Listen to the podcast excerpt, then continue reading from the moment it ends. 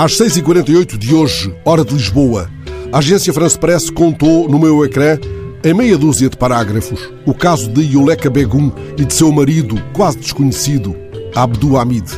Não sei porque é que, ao ler a notícia sobre o inferno que é a vida destes dois apátridas Rohingya, me lembrei da história de Guma e de Lívia que Jorge Amado evoca nas primeiras páginas de Mar Morto. Amado chama-nos, logo no início desse grande fresco da beira do cais da Bahia, vinde ouvir a história de Guma e de Lívia, que é a história da vida e do amor no mar.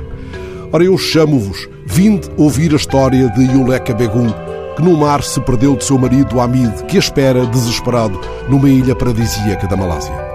A notícia conta que os traficantes prometeram a Yuleka, em menos de uma semana, ela estaria em terra firme nos braços de Hamid. Eles casaram em 2017 através de uma aplicação muito popular no Bangladesh, onde ela se encontrava com a mãe e a irmã num campo de refugiados.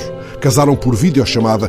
Por videochamada foram aconchegando a saudade ou a memória de uma infância em que haviam brincado juntos. Em fevereiro, ela entrou com a irmã num navio de traficantes. A comida acabou, muitos morreram e os corpos foram lançados ao mar. Yuleka conheceu mais um degredo de porão, sem vislumbrar um cais onde Hamid lhe acenasse. Ele já leva sete anos de fuga. Quando arrasaram a aldeia dele, em Myanmar, fugiu de barco para a Tailândia, de onde seguiu a pé para a Malásia, onde arranjou emprego no hotel da tal ilha turística. É aí que amealha o pouco dinheiro que envia à mulher com quem casou por videochamada e que nunca dormiu na sua cama.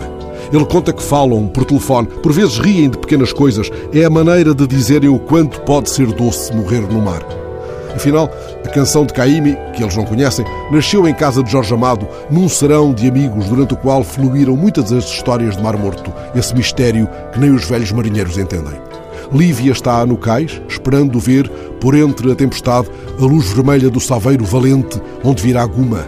E o Leca viu a morte no porão de um navio fantasma e regressou à terra de ninguém, onde continuará a abraçar Amid por telefone.